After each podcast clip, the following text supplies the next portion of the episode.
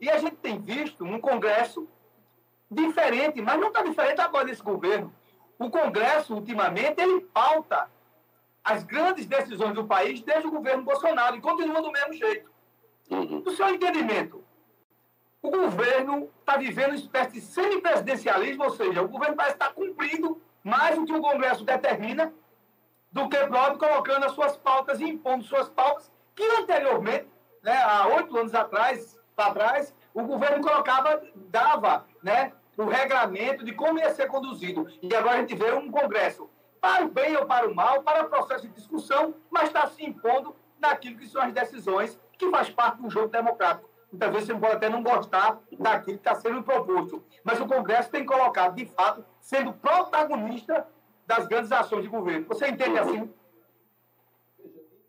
Veja, entendo. Eu gostaria de fazer um preâmbulo inicial para os nossos ouvintes, para que a gente venha ter um certo entendimento que se processa no semipresidencialismo e a gente avançar nessa pauta que é que acontece? O centro presidencialismo foi criado por um cientista francês, o Maurice Duverger, que naquela época ele fez um, um, um sistema é, político administrativo que é o presidencialismo e o parlamentarismo juntos, chamando-se semipresidencialismo. Então daí nasceu, isso foi discutido na França, é, o parlamentarismo, a Assembleia Legislativa, é, a Assembleia Constituinte da França, isso foi, foi, foi, foi, foi discutido na Revolução Francesa, e após, é, veio ser discutido após a Segunda Grande Guerra, com, o, a, a, com a,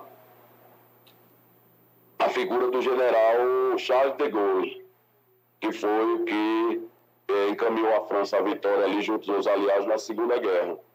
Então, isso aí é, é mais ou menos o presidencialismo. Nós temos alguns países que são sempre presidencialismo, presidencialista, como a Argélia, Portugal e França. E esses países, eles vivem essa, essa forma de governar, que é o presidente, a figura do presidente, do primeiro-ministro e o parlamento. Agora, o semipresidencialismo, ele tem uma característica que é o que me preocupa, que é o pleno poder do presidente de dissolver o parlamento. Em contrapartida, o parlamento ele cria uma força gigante porque ele entra dentro do processo direto da gestão do país. E o primeiro-ministro ele fica fazendo o papel de articulador local e o presidente da República o papel do externo. Voltando ao assunto da, da discussão aqui na, na Câmara dos Deputados, isso vem sendo debatido desde 2022. Tem um grupo de trabalho que está formado, que vem sendo debatido desde o ano de 2022, até incentivado pelo presidente da casa, o deputado Arthur Lira. Né? E o deputado Samuel Moreira, São Paulo, ele é que, é que está à frente a essa discussão no parlamento brasileiro, que é a, a ideia de botar em prática o, o presidencialismo. Veja, a Constituição, pela Constituição, nós não precisamos fazer um plebiscito.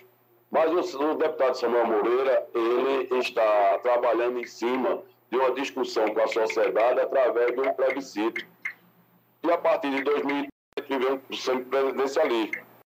Eu, eu acho que, devido a essa divisão hoje no país, do eleitorado, da população, que ainda está dividido, nós não, não, não unificamos ainda as eleições, existe é, esquerda, direita, isso está muito latente ainda, que, na minha opinião, é um prejuízo para o nosso país, essa discussão. Acho que não traz nenhum tipo de.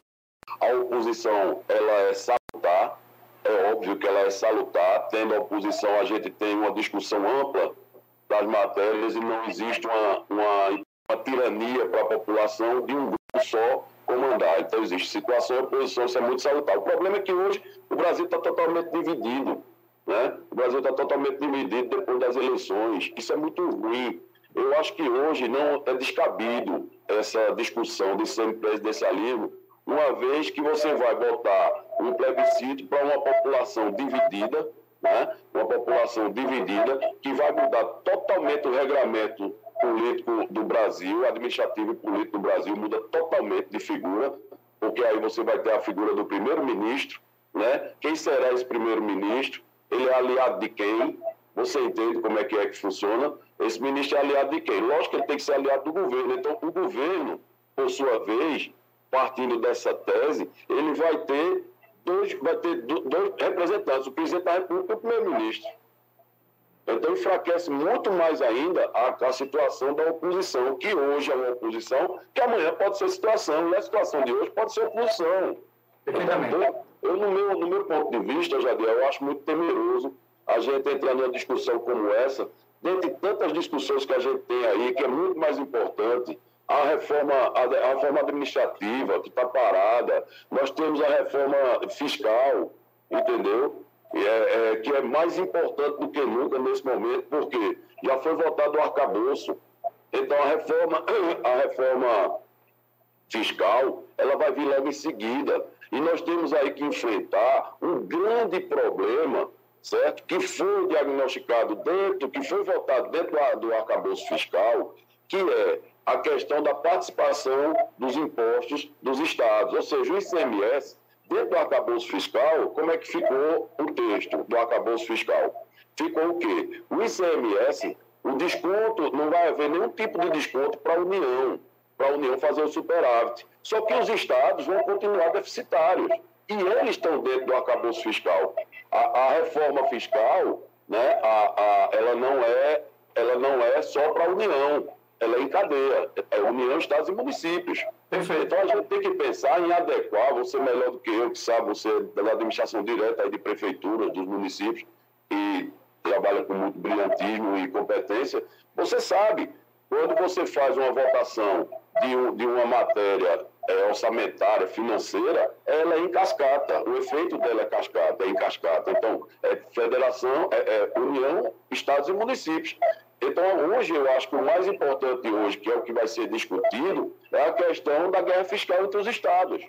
Né? A gente tem aí uma, uma guerra fiscal desigual entre estados produtores e consumidores, onde o Nordeste, por sua vez, é o que é mais prejudicado, porque nós somos os consumidores, certo? Mas o imposto fica na fonte onde está sendo é, fabricados os bens de consumo.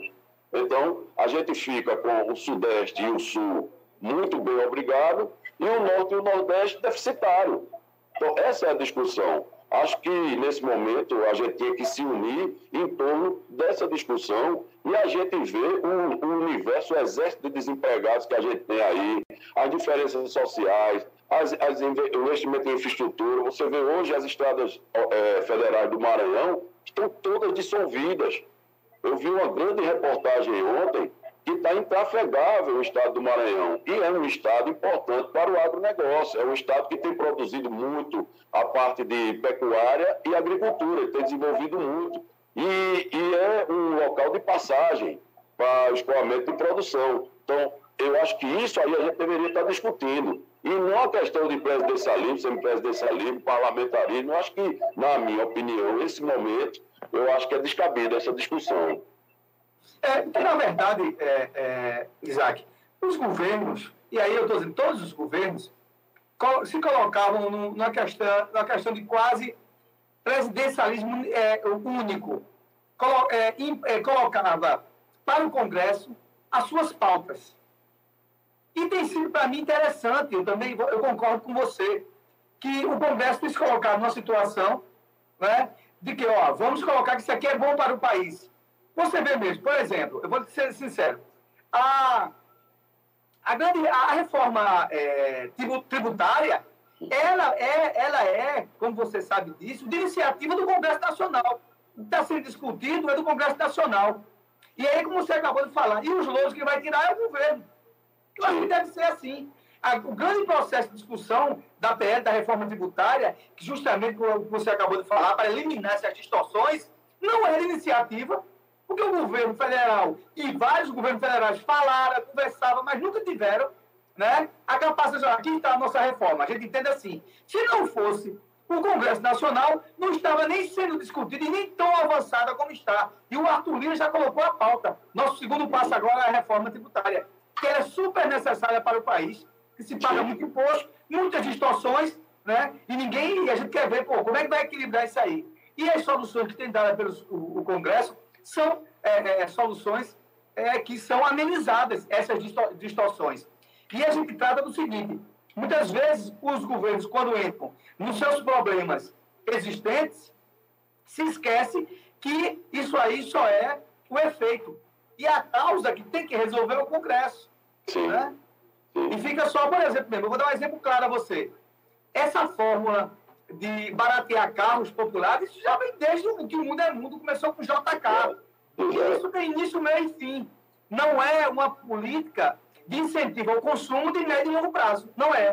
Porque ela se acaba. Por quê? Porque ela está baseada em isenção de impostos. E um belo dia, essas isenções de impostos não podem ser dadas mais. Por isso que é necessário a reforma tributária. Então, é a partir disso aí que a gente entende né, que de direito não, a gente sabe presidencialismo tem ter o Congresso. Mas depois do protagonismo tão grande do Congresso dos tempos para cá, a grande imprensa tem falado disso, olha, é, não é mais o que os, os, os chefes do Poder Executivo querem, é que o Congresso coloca.